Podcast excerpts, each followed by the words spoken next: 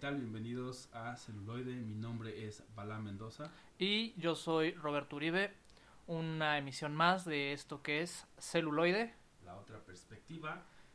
Y ahora nos vamos a enfocar en dos grandes actores. Les tenemos un nuevo frente a frente. Y tenemos, eh, bueno, un actor y una actriz. Exactamente. Entonces, bueno, bueno, en general, ac- actores. Eh, interesante, tienen Ah, una sí. carrera Bastante prolífera, y pues han hecho también... diversa. Diversa, ¿no? Muy diversa. Sí, muy diversa. Una, unas hasta dirías que, bueno, necesita pagar la renta porque también todo Así el de mundo diversa. así de diversa. Y otra, este, pues también muy reconocida tanto por la academia y distintos medios, ¿no? Uno de ellos, empezando por las damas, es Charlize Theron. Y el otro es Christian Bale. Y bueno, como ya han visto en emisiones pasadas, hacemos, eh, elegimos tres eh, Películas cada quien. de- del actor o de la actriz. Se comparan un poco, más o menos en el- una línea de tiempo, porque pues igual es una, eh, una línea de tiempo, una filmografía importante, ¿no? Para ambos. Sí, Es, como decíamos, muy, muy diversas. Hay cosas que son súper comerciales. hay cosas que son más de de culto. culto, ¿no? Películas independientes, eh, roles difíciles también, ¿no? Sí, Entonces, pues, que de los cuales los dos han tenido que transformar su, su cuerpo. así es, ya está, digámoslo así, de formar Ajá. en, en ambos casos, ¿no? En el caso de Charlize Theron, pues fue cuando hizo Monster, que interpretó a Eileen eh, y este, que fue una asesina serial de Estados Unidos, y pues bueno, ella se, se hizo con muchas cosas Muchos Eh, props. ajá, muchos props en- en- para dar esa impresión, ¿no? Y Sí. algo que platicábamos justo antes de, de entrar al aire era que a Charlize Theron pues le pasó un poco lo que le pasó a Leonardo DiCaprio y que también mencionamos en episodios pasados, ¿no? Que era, pues es muy muy bonita. De hecho ella, ella era modelo, entonces eh, pues le encasillaron mucho en esos roles como de Como de esposa o cosificada, por así decirlo. Exacto, sí, como esos roles de, ah, pues es mujer bonita, la ponemos en este tipo de roles. Y este y de repente llega Monster, hace Monster y hace toda esta transformación Que sorprende a, pues, a todo el mundo. a todo el mundo. Sí, la sí, sí. academia. Entonces dijeron, ok. Y entonces ya le empiezan a considerar como a otros roles distintos, ¿no? Y empieza a tener como otro giro su carrera. Y en el caso de Bale, bueno, pues a él le ha tocado ir escalando, digamos, poco a poco. Pero cuando se van dando cuenta de su versatilidad y del compromiso que llega a tener, o sea, sabemos que es uno de los actores que se compromete tanto en el papel que hasta se altera, ¿no? O sea, sabemos que llega a subir exageradamente de peso o bajar de la misma manera, ¿no? O sea, ¿Qué fue lo que hizo en tanto en El el Maquinista. maquinista, pero también en, Batman? en Batman también le subió y también en American Hustle también. Sí, al final es como Juega. ese compromiso de decir, Ajá. ok, este, este personaje es así y yo quiero interpretarlo que sea lo más realista, lo más apegado a que eso, a ese personaje, ¿no? Al tipo de cuerpo que se imaginan, etcétera. Entonces, Y entrando de lleno, pues vamos a hablar de, de una de las primeras apariciones que tuvo Charlize Theron en el cine y es de Devil's Advocate, Advocate, el, abo- el aguacate del diablo o el abogado del diablo. es que es muy parecida a la palabra. De hecho hay varios chistes sí, con la- respecto de Abogado y... sí, de- de- del- hay un meme, digamos, avocado, ¿no? Que es aguacate en inglés y abogado. ¿Y cómo lo pronuncian en Ajá. Estados Unidos? Em, sí, es una de las primeras películas eh, donde vemos a Charlize Theron ya en un, en un papel de soporte, sí, pero es eh, donde ya está, eh, pues como actriz, como tal, porque digo, Sí. tuvo por ahí apariciones eh, Este cortas sí, muy y... cortas y cuando estaba mucho más niña. Y bueno, ahora este ya es como un personaje eh, como tal, pues es una, una película del 97, ¿no? 1997. También pueden reconocer a, a Keanu Reeves. Keanu el y al, y al Pacino como The Devil. Ya, exactamente, ¿no? Al Pacino como el diablo mismo y este, pues la película se trata precisamente, ¿no? De la vida de un abogado que quiere entrar a una de las firmas más importantes, ¿no? De, pues, de abogados y Y las consecuencias, ¿no? O todo lo que está dispuesto a hacer para llegar a esa... Sí, a ser como el socio y ser parte de esa firma y, y tener acceder como a ese nivel de vida, ¿no? Ujú. Que un poco dejan visto lo que es el sueño americano, ¿no? Como Sí. a acceder como a ese nivel. O, o capitalista, ¿no? Sí, Más que... Exacto. Bueno, sí, ¿no? Es como, como eso y todas las consecuencias. Y una de las consecuencias es que se empieza a alejar de, De su esposa, que es Charlize Charlize Theron. Theron, Entonces, que la hace de esposa abnegada, fiel y... Exacto. Al final es como lo acompaña todo el trayecto y de repente él se empieza pues a alejar, no empieza a hacer como cosas que incluso él, él no consideraba correctas, ¿no? Que es esa transformación y por eso es tan impactante y por eso también el, el, eh, como el juego con el imaginario del diablo, porque sí lo va corrompiendo, porque es un, un abogado que antes defendía a los que no tenían eh, quien los defendiera, eh, causas... O sea, tenía sus propias convicciones y pues también vemos que este alejamiento pues va transformando al, al personaje de Charlize Theron, digamos que lo va orillando a la, a la locura, ¿no? O a la histeria. Exactamente, y es como eh, pues la soledad, porque tenían un tipo de vida, ¿no? Donde estaban ellos dos y de alguna manera hacían como toda, toda su vida juntos y etcétera. Y cuando él se empieza a alejar y se empieza a concentrar en su trabajo, pues ahí le pasa como estar todo el tiempo sola. También por ahí está el juego Sí. eh, mágico, misterioso, ¿no? De que pues le empiezan a suceder cosas Este, fuera, fuera de lo normal. Exacto, ¿no? y que tiene que ver pues con esto del diablo. Entonces, este, pues sí empieza como a estar muy histérica, ¿no? como muy eh, ansiosa y todo esto, ¿no? Pero a la vez también es como sigue apoyándolo de, de alguna manera, o sea, diciendo, ok, yo Sí. estoy contigo. Yo, este- yo hice este compromiso, entonces también contrapone, ¿no? Porque se supone que los dos venían de una familia religiosa, principalmente católica, y Sí, con este tipo de, de formación de valores, y de repente es como, pues empieza a, a, a corromper. a corromper él, y ella, pues como decir, ok, mi, mi rol es ser abnegada y estar ahí, y, y pues con, lidiando también con esa locura, ¿no? Em, interesante, es muy interesante, digo, eh, si no lo han visto, Sí. Definitivamente es muy buena, eh, tiene como muchos elementos muy padres, la actuación es muy buena porque al final sí, sí se lo compras, y a lo mejor puede decir, no, bueno, es muy fácil un papel así, la verdad es que tiene eh, tintes, ¿no? Tiene como Sí. muchas sombras que no son tan fáciles de, pues de, de expresar y de que sean como contagiosas a la audiencia. Entonces, eh, muy buena y el final, pues al final, Al final vemos, ajá. perdón, perdón por ese pleonasmo, pero digamos el final de la película se llega como a una, eh, pues no les quiero contar mucho, pero como algo que lo transforma todo. Bueno, se- seguramente, segur- seguramente ya la vieron. Si no la han visto, no sé qué están haciendo de sus vidas. Ya Este. tuvieron suficiente tiempo. Ajá, ya tuvieron suficiente tiempo. O sea, son más de 20 años de que salió la película. Entonces, Y creo que hubo una temporada hasta que en el 5 la pasaban toda cortada, ¿no? todos los domingos, sí, super editada, ¿no? También eso era, es algo curioso, ¿no? Digo, a lo mejor habrá la audiencia más joven que no, no le tocó eso, ¿no? Porque ya más bien se, se quedan con el tema del streaming o de YouTube, etcétera, ¿no? Pero antes en la televisión pues se ponían esas películas donde tenían, entre comillas, escenas fuertes Ajá. y pues y nos topábamos con la censura, ¿no? Entonces de repente si, si eran jóvenes y no le entendían a la película era porque porque ya ven, ya nos está pasando cuestiones de so- de- no, pues míticas y sobrenaturales ya nos están corrompiendo aquí con el codo. Pero sí, al final cortaban mucho los pedazos y de repente era como, o sea, si había una escena que ellos consideraban fuerte o que no era apropiada para todas las audiencias, la cortaban y aunque no tuviera sentido, o sea, ya no tuviera Ajá. continuidad. La película y es así como, ¿y ahora por qué está aquí? Y porque están discutiendo, Ajá. cosas así, habían pasado, a lo mejor estaban como, pues, digamos, echando Ajá. romance cosas Sí. así. Usualmente tenía más que ver con sexo, porque eso es lo curioso. Sí. La censura. La censura sexo, hacia el no hacía sexo. Ah, exacto. Entonces era como, ok. Siendo que el sexo puede ser muy violento. No, no es cierto. y entonces ya llegan al equilibrio y ya medio lo censura. No. No, más bien es como, Sí. o sea, depende de como la óptica, ¿no?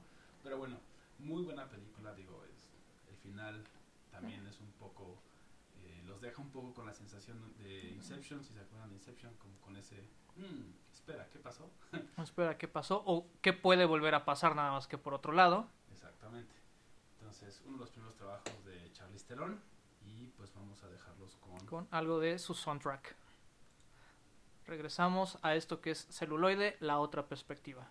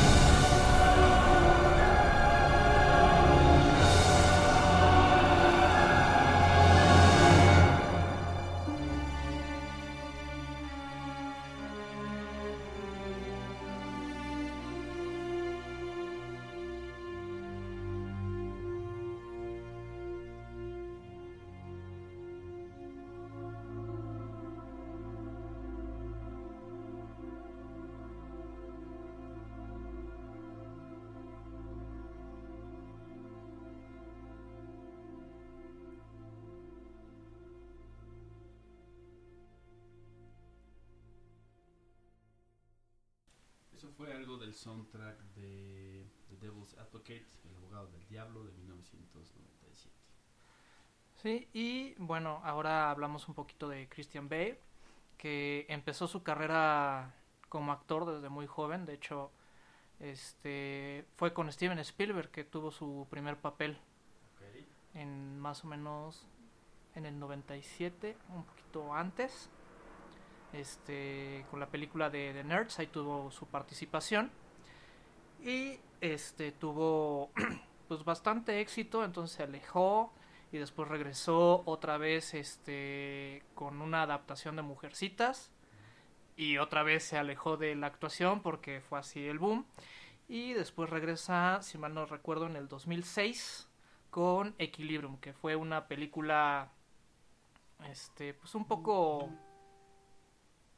pues más este underground, o sea, esa no es muy conocida, pero si les gustan este tipo de películas o este tipo de lecturas como 1984, este Sí, Fahrenheit, ajá. Fahrenheit, un mundo feliz, este Equilibrium les va les va a encantar, porque justamente aquí se supone que existe la Tercera Guerra Mundial y estamos viviendo las consecuencias de la Segunda Guerra Mundial. Digo, de la Tercera Guerra Mundial, entonces se crea un estado totalitario que busca regular este Como todas las actividades de, sí pues, de los ciudadanos en general, ¿no? Como altamente Sí. Y tienen este se administran una droga que también es como para el control social y justamente este estado totalitario que recuerda un tanto a Franco, de hecho tiene su policía o su fuerza de control, que en uno de sus mejores agentes es este Christian Bale, que manejan una unos, un arte marcial que según esto sale de, de las matemáticas. O sea, es- esa escena a mí se me hace muy padre cuando te lo La explican. explicación es como muy, Ajá, muy buena. Muy, lógica que dice que por estadística, o sea, solo hay ciertos puntos en ciertos momentos donde puedes atacar sin ser herido en este por, por las balas. De, de los, de los, digamos, de los enemigos Ajá. del oponente, ¿no? Porque se supone que como no están controlados o no son conscientes de, De sus acciones. de sus acciones, entonces por instinto siempre por in- van a ciertos lugares o hacen ciertos, o sea, ciertos, movimientos. ciertos movimientos. Entonces, si uno conoce esos movimientos, puede adelantarse o prever. Sí, es un poquito como científica, entre Ajá. comillas, no es como decir, me voy a colocar aquí y aquí no van a dar porque estadísticamente, ¿no? Y digo, la explicación, por eso decimos, es muy buena, ¿no? Y, y te llena y, o sea, es, es ciencia ficción, aclaremos, ¿no? Pero es como muy buena, o sea, si les gusta todo ese tema de la ciencia ficción, de los mundos Ajá. distópicos, o si han visto, por ejemplo, V de Vendetta, que es como mucho más conocida, vean Equilibrium y creo que les va, Les hacer va a gustar. mucho sentido, les va a gustar. Y entonces, pues, llega un momento donde obviamente nuestro protagonista se da cuenta de la farsa del Estado totalitario y pues se voltea en contra de, de ellos. Y obviamente como tiene todo ese conocimiento, pues se vuelve como el enemigo público número uno, ¿no? Eh, pues al, al tener como este, se le llama gun fu, ¿no? De- Ajá. Como kung fu, pero de arma, ¿no? De gun. Sí. Y Katanafu. Porque también combina, o sea, es lo más noventero que se pueden encontrar, o sea, es así de todos los que son este jugadores de rol asiduos en los noventas y jugaron Vampire the Masquerade o todo esto de mundo de tinieblas, se basan también mucho en, en esta película y Sí, viceversa. En, en las referencias. Ujú. Y sí, como que tenía como mucho esa influencia todavía. Es de 2002, si no me equivoco. Entonces todavía tiene como ese feeling muy noventero. Y este... Casi a la par de Matrix también. Sí, o sea, no tenía mucho y tiene como todo ese feeling, está como dentro de la misma línea, ¿no? De que hablábamos eh, fuera del aire, que era Dark City, ¿no? Este, Ujú. Matrix, y luego viene esta, y tiene como esa misma sensación, como decimos, es de ciencia ficción distópica, ¿no? Un mundo que está en el futuro, pero en un futuro no tan brillante para la humanidad, que o tiene un gobierno totalitario como en este caso, o algo pasó, ¿no? En el caso de Matrix, eh, computadoras, y. Sí, Entonces sí, sí les gusta y fue un regreso pues bastante oculto, ¿no? Después de ahí también Christian Bale ya como que no brilló tanto, Sí, pasó un, un tanto... pues, desapercibido y ya después Digo, si lo comparamos contra Batman, por Ajá, ejemplo, ¿no? O sea, exacto. es donde donde Mucha gente mucha gente conoce. ajá y tiene como toda esta fama, ¿no? Pero en ese momento, pues no, o sea, realmente no, no, Sí. no hay comparación en cuanto a la exposición que tenía ante el público y ante el, mismo Hollywood, ¿no? Por ejemplo. exactamente y pues bueno ahora los dejamos con algo de Equilibrium Y regresamos aquí en celuloide.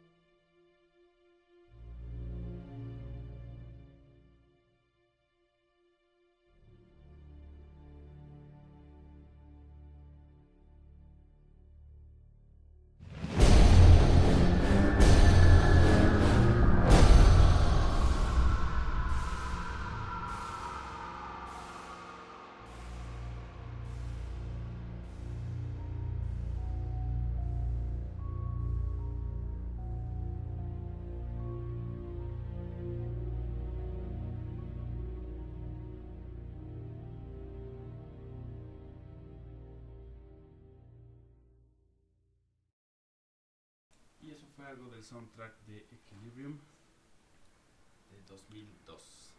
Y bueno, ahora eh, retomando un poco eh, las biografías las biografías de Charlize Theron, pues bueno, ella es originaria de Sudáfrica y de hecho su primera participación es en la película Los hijos del maíz 3. ¿no? Sí, sí, porque hubo también ahí toda una secuela que al final también está eh, basada ¿no? en, en las novelas de Stephen King, por si Sí. así ligándolo de nuevo a uno de los episodios pasados, y por si no habíamos hablado suficiente de que muchas películas están hechas o basadas a través de libros, pues otra más. Entonces ahí es donde ella eh, hace sus, sus comienzos en el cine, en la actuación. eh,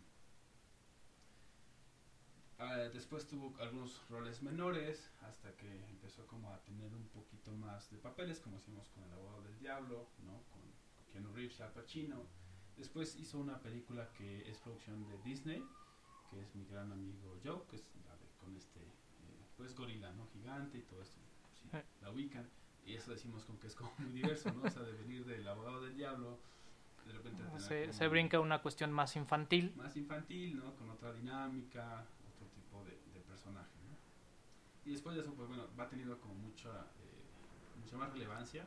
También tiene como mucho, ha sido como muy usada en los eh, anuncios, ¿no? Como hablamos sí hablábamos fuera de ar- fuera del aire este que uno de los comerciales más icónicos de Dior es justamente uno donde sale Charlize Theron Ajá, y se hace como, o sea, y hace mucho de eso, porque al final, pues, eh, siempre estuvo muy, muy latente su carrera como modelo, no, no solo como actriz. Y bueno, después de, de- de toda esta carrera también viene una de las piezas que a mí se me hacen muy interesantes, eh, que es la de Mad Max, Fury Road, que es eh, el, de la saga de Mad Max, el- y el, Eh. y el cierre porque pues, prácticamente ahí ya quedó el director pues sí, fue en la carretera. Entonces, eh, sí, al final pues ya no, ya no hay como mucho futuro ahí. Sale en 2015, ¿no? Y entonces ella hace la, la interpretación de este personaje. prácticamente el, el principal no porque recordemos que en la mayoría de las películas de Mad Max este Max termina siendo un personaje semisecundario. Sí, es como. Lo podríamos ver como que es. Las películas son realmente del mundo Ujú, y que a este personaje le pasan cosas y, y sucede que está por ahí. Lo podemos ver de Exactamente. manera y- Sí, sí, sí, o sea, de... Y un poco el director era como lo que decía. Si yo solamente quería como mostrar este universo, por así decirlo, como todas esas cosas que le sucedieron a él, pues le pudieron haber sido al, al de al lado, o al de al lado, al de al lado. No, o sea, no es como, ah, no, le pasó a él, él por él es el protagonista y solo le pasó a él porque era su destino. Aquí es más bien... Sí, ¿no? que Fue incidental, fue Exacto. incidental lo que pasó. Entonces aquí vemos a Charlize Theron en un, en un papel femenino bastante fuerte. Claro. En un mundo que es, o sea, totalmente desgarrador, Ajá. aunque eso sí mantiene de las Sí, muy- primeras sagas. Muy violento. muy violento, y entonces vemos- crudo. A esta, a esta mujer luchando por... por sobresalir y, y sobrevivir. ¿no? Ujú. Y bueno, es el personaje de Imperator de Furiosa. Y que bueno, para muchos, en muchas de las críticas cuando salió la película decían, no, realmente la película es de ese personaje, ¿no? Ujú. Es- no es Mad Max, sino es Imperator Furiosa realmente. Y, y como decía, pareciera que, que así es, porque es un personaje que es muy, muy fuerte, eh, muy resiliente también, o sea, físicamente y su actitud es como muy fuerte.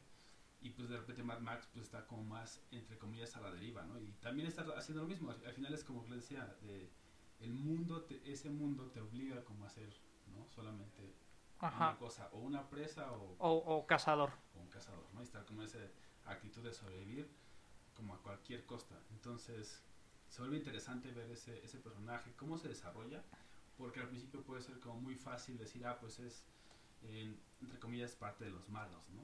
Eh, Sí. Porque a veces nos educan así, así tenemos como esa Ah, mentalidad sí. de hay buenos y malos, y aquí empieza a ver como... Sí, grises o, Ajá, o, no o que tengan su, su, su interés propio, ¿no? Exacto, y que, no, y que no conoces, y que al final, a través de la película, vas descubriendo precisamente... Las motivaciones y todo lo que, lo que mueve al personaje. Y lo que a mí me gusta mucho de esta película es que existe así como la, i- e- el ideal, ¿no? Así como en, en Pie Pequeño, la tierra de la leche y la miel, o sea, el, el- el valle escondido, aquí también existe la tierra verde, un lugar donde todavía tiene agua, donde todavía... Sí, florecen las cosas, no es un desierto inmenso. ¿no? Y, yermo que no crece nada. Entonces está como eso, y que también es un símbolo, eh, una metáfora para la esperanza. O sea, existe la esperanza en algún lugar, no sabemos Mm, dónde, sí. y en un mundo que es horrible, que es crudo, que es violento, es violento, entonces es como su hilo de esperanza, ¿no? ajá, de salir de esta situación y llegar a la tierra prometida. la tierra prometida. Entonces, pero bueno, vamos, vamos siguiendo a estos personajes y viendo cómo se desarrollan, viendo sus motivos y de repente como el giro de tuerca, ¿no? Como pues de alguna manera como la caída de no hay esperanza, ¿no? No existe este lugar. Y es lo que tenemos y tenemos que enfrentarnos con Sí, las circunstancias. sí, de lleno y es como pues entonces es como un poco regresa a la realidad, pero no sin la esperanza, la esperanza Ujú. más bien como que la traes tú, porque al final sí es un poco el mensaje a pesar de Sí. todo. Sí, y, y, y justamente el, el personaje de, de Furiosa este, representa eso, porque es la, la que va a conseguir ya sea gasolina, que es como el motor de, de ese mundo. de ese mundo. Sí, para poder moverte, ¿no? Todos los coches, etcétera. O va a conseguir más personas Ajá. para la causa, o es la que vaya a hacer las cosas. ¿no? Por eso es que también Sí. es eh, admirada por muchos también, ¿no? Dentro, de, dentro del círculo que pertenecía, que era como, Sí, que es una de las tantas... Ajá, exactamente.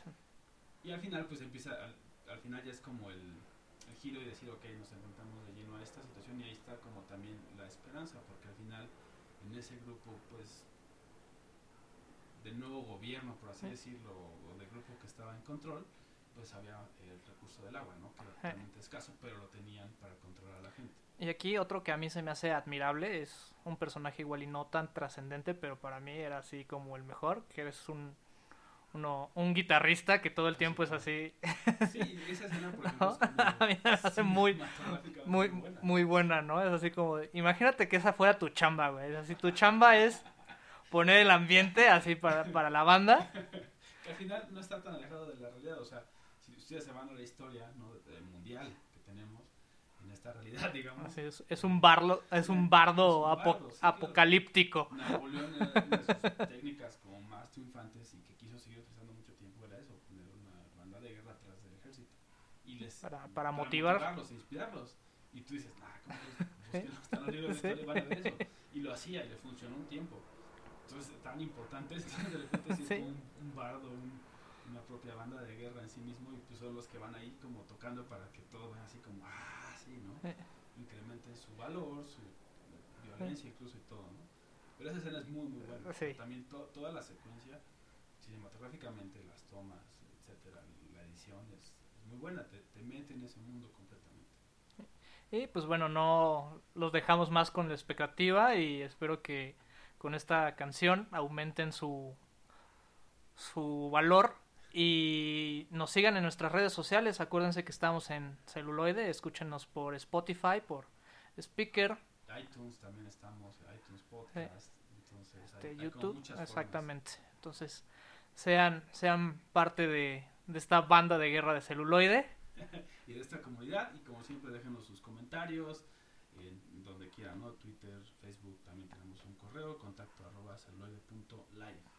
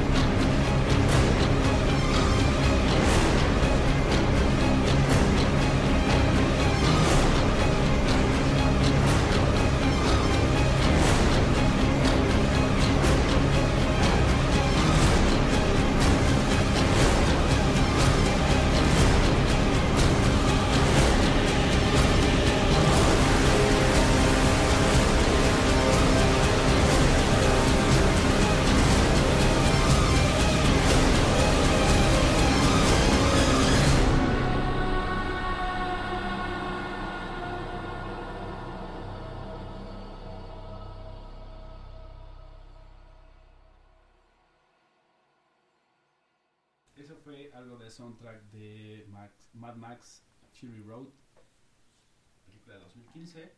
Y ahora, Sí, y ahora nos vamos con una de mis películas favoritas, así te lo puedo decir abiertamente y con orgullo, de tu top este, de mi top así, 5, top 10, top 3, yo creo que de mi top 10. top 10. Sí, de mi top 10, este, igual protagonizada por Christian Bale y Hugh Jackman, dirigidos por este Nolan, Christopher Nolan. Christopher Nolan. Y me refiero a The Prestige o El Gran Truco. El gran truco le pusieron acá. En. México, creo que en Sí, en México y en Latinoamérica. Entonces, en, en esta película vemos la lucha de dos, de dos magos por ver quién genera el mejor show, Show, ajá. bueno, el mejor truco El también, mejor truco, final no exactamente. es el truco de hacerlo, sino también como el espectáculo que hay eh, alrededor de. alrededor de, o asociado a.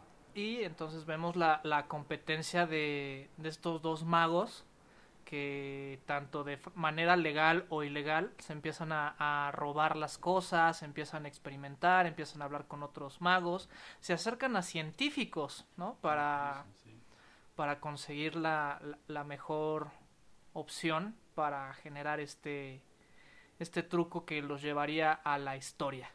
Sí, también como esa vendetta personal de decir yo, yo soy mejor mago que tú, ¿no? Sí, Entonces siempre hay como ese conflicto entre los dos de decir yo soy mejor o mi truco es mejor y llegan como a extremos, ¿no?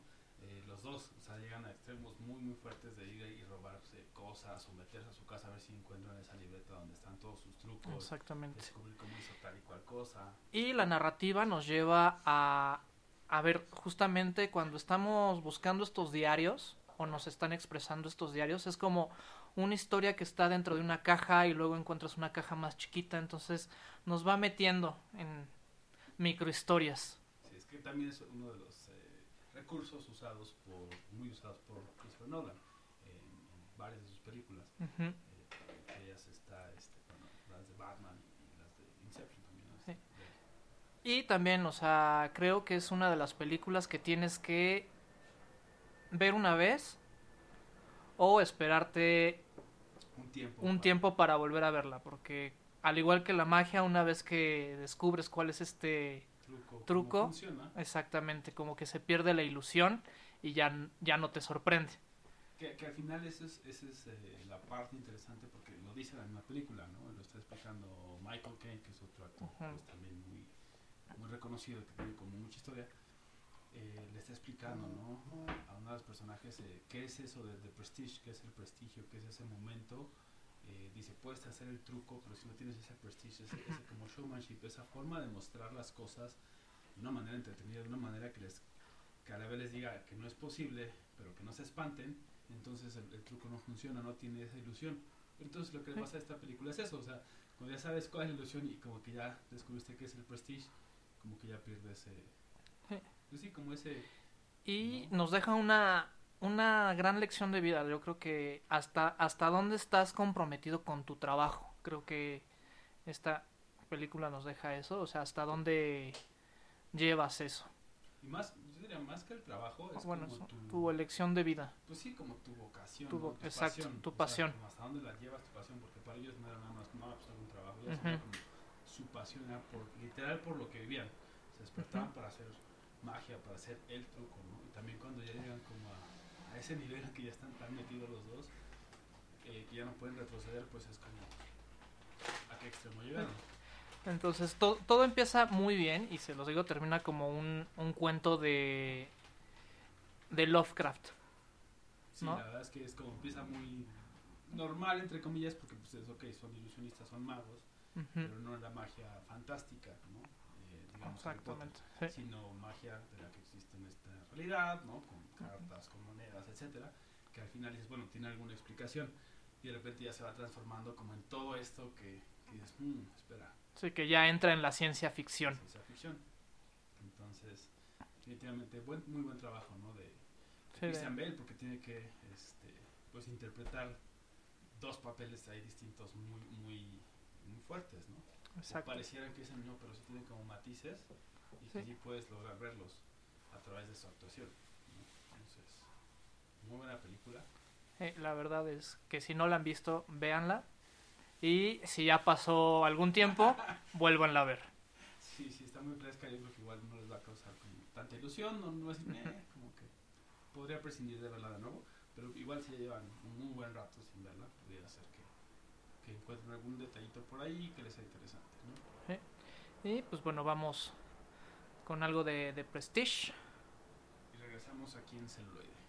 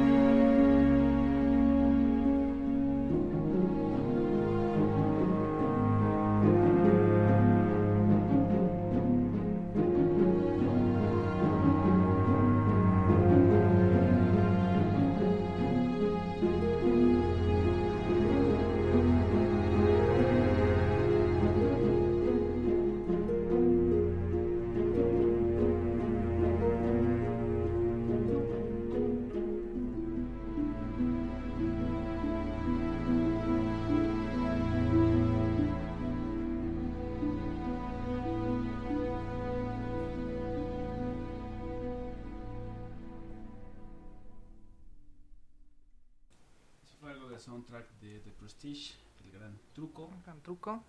Y ahora nos movemos nuevamente con la damisela Charlize Theron. Y ahora vamos a ver algo, eh, pues de lo más reciente que tiene, que es esta película llamada Atomic Blonde, eh, Atómica, le O pusimos. sea, en- Latinoamérica. Latinoamérica, en donde interpreta eh, A un espía. a una espía y que además, bueno, el- el- la historia está basada en el cómic, ¿no? En, un- en una novela gráfica, mejor dicho. Entonces también por eso como esa Dinámica. dinámica, esa eh, cinematografía, ¿no? Eh, estética también, es así, ¿no? Puedes ver como Ujú. ciertos cortes de cámara que son como lo que hacen más comúnmente en el universo Marvel, por ejemplo, etcétera, que pareciera como... Sí, y también el color, ¿no? También tienen un, un excelente juego de color. Sí, yo también, o sea, creo que está muy bien lograda. A mí en lo particular me gustó mucho. Eh, una de las cosas que me gusta es eh, como es muy realista. No es el clásico filme de espías. Que de hecho por ahí creo que la, la tocamos muy brevemente. Sí, la en el- tocamos m- brevemente en, en el el cine de episodio de espía. espías. Ajá. Entonces de repente es como eso de, de que no son tan realistas, ¿no? Como digamos un Bond, etcétera. Y que bueno, ya hablamos de eso en, en ese episodio, pero Ajá. bueno, no son tan realistas. Eh, y en esta sí, sí puedes ver como, pues que le pegan y sí es como, sí le hacen daño, ¿no? Así ves como el daño que puede sufrir el cuerpo humano cuando sufre un, un trauma por golpe, por caída, por de bala. Y además de eso no se queda ahí, o sea, no se queda solamente como el realismo de la acción, sino también eh, introduce como toda esta estrategia, ¿no? De, de los espías, que al final son Sí. gobiernos los que utilizan espías para poder Poder acceder a cierta información. Sí, o, o controlar ciertas cosas, entonces Ujú. en este caso es, es eso, ¿no? Y este, este personaje a mí me gusta porque como que saca a Charlize Theron de, de su zona de confort. ¿no? no es el típico personaje que, que la ponen. Digo, es una mujer fuerte, pero en el contexto, o sea, Sí, o sea, tuvo, le, le demandó mucho y se ve que, o sea, que estuvo haciendo como mucha preparación también física, eh, como para, pues, poder entrar más en el papel, lo que hablábamos, ¿no? Entrar en Sí. el papel realmente, hacer lo suyo y también que se da, pues, esa, diríamos en México, curiosidad, ¿no? Que se ve que aguanta cualquier cosa, así de, ¿no? Y hablando de que esta adaptación sí fue buena, porque tuvo otra ahí que es la de Iron Flux, que también se basa en unas Ajá, serie. En una serie que, que era de MTV, por ahí después Ajá. hicieron toda una serie de animaciones, hicieron la adaptación, ¿no? Hacia la película y sí, no, no fue, o sea, no, a muchos fans no les gustó, no, no, fue tan no, bien recibida. y técnicamente ahí entró para pagar la renta. Sí, Ni modo, todos tienen que hacer de repente eso, ¿no? Eh, ya lo habíamos dicho de, de algunos Sí. otros actores, actrices, pues ella no es la excepción. Eh, y también ha hecho por ahí otras cosas también que a lo mejor no son como tan buenas, pero en el caso de Atómica este, está como también muy bien contada, respeta como el dinamismo de la novela gráfica, pero también introduce como la parte cinematográfica, ¿no? Las secuencias, como digo, de acción de repente. o están muy bien son- llevadas. y también la parte de la tensión de las partes que no son de acción. O sea, no se vuelve como algo tedioso, sino, ¿sabes? Siempre tienes como muy consciente cuál es el objetivo de todos los personajes Ujú. y por qué están como haciendo las cosas. Por ahí hay alguno que de repente dudas, pero volvemos al tema de los espías, ¿no? Pues es un Es parte de la parte trama. De la trama, de la intriga. Entonces, definitivamente muy buena. Eh, por ahí pasó un poquito, no desapercibida, pero sí como que fue un poco... Sí, porque salió junto con una de Angelina Jolie, que era el agente Salta, así salieron casi casi al, casi a la par. a la par y pues este el aparato mercado de mercadotecnia y de distribución le dio prioridad a Angelina Jolie que a Charlize Theron.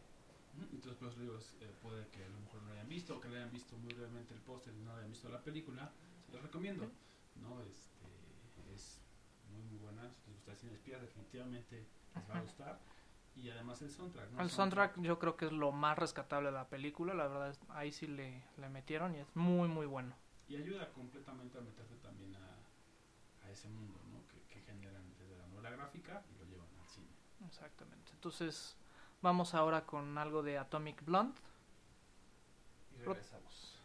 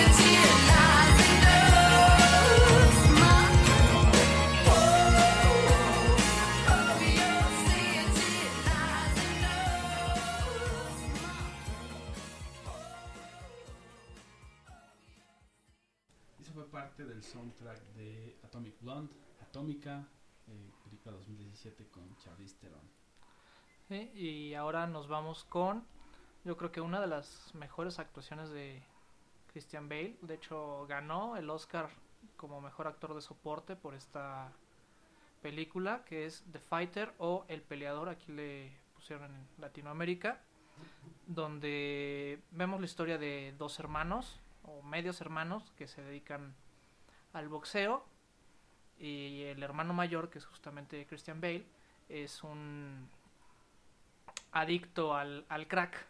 Entonces su carrera nunca des- Despega. Sí, pues al final le empieza a afectarle, ¿no? Ajá. O sea, empieza como a tener estos temas de adicción y pues no. Y este pues está la oportunidad con su hermano de que llegue a ser un, un gran luchador. Entonces vemos este, este estirar y aflojar de justamente entre hermanos y sobre todo la, la batalla personal que tiene cada uno de los hermanos con su contexto. Y en el caso de Christian Bale, pues ver esta onda de que, bueno, pues sí soy egoísta, pero tengo mis adicciones, tengo todos estos defectos, pero aún así tengo que ver y ser el mejor ejemplo y sacar lo mejor para mi hermano. Sí, para que digamos tenga eh, una oportunidad de ser ese soporte pues, indirecto. Sí, al final de indirecto, sí, sí, sí. que, eh, digamos, no que no lo pudiera hacer, ¿no? Su Ujú. hermano menor, sino que obviamente si ve que su hermano sale adelante y que está ahí, lo acompaña y no está mal, ¿no? Porque pues las drogas pueden llegar a, a impactar todas las partes de, de la vida de una persona, pues obviamente verlo ahí es muy Sí. distinto. Entonces tiene como ese, quiero hacerlo por él, ¿no? Y a la vez también, pues, lo que eso lo saca, ¿no? Digamos, Sí. de ese contexto. Y este pongo esta película porque sí es un, un parteaguas en su carrera, porque de aquí viene de hacer este Batman. Entonces anterior, anteriormente pues había, hecho al, al personaje icónico de, de DC, al Caballero de la Noche. Entonces sí, sí se agarró algo que, que rompía con, con eso, ¿no? Y a, y a pesar de que él comentó en algún momento que le gustó interpretar eso, no quería encasillarse. Claro, que lo, enca- o, o- o que lo encasillaran, ¿no? Porque O que lo también encasilla, pasa, ajá, que ya hemos hablado de eso con, con Charlize Theron, ¿no? Y con otros actores los encasillan. Sí. diciendo, es que ese es tu papel, ese es tu, bueno, tu tipo de rol, sí, sí, sí. y ahí te quedas. ¿no? Y él dijo, no, o sea, me encanta, me encantó ser Batman, ¿no? Me, o sea, me, me- por lo que me demandó, por todo lo que tuvo que hacer, no solo físicamente, sino Sí. también lo de cambiar su, su habla y Sí. todo, pero quería hacer algo totalmente distinto en ese sentido. ¿no? Sí, entonces aquí vuelve a jugar con su peso y este y, no, y nos meten al mundo de de los peleadores este de peso welter, de los boxeadores.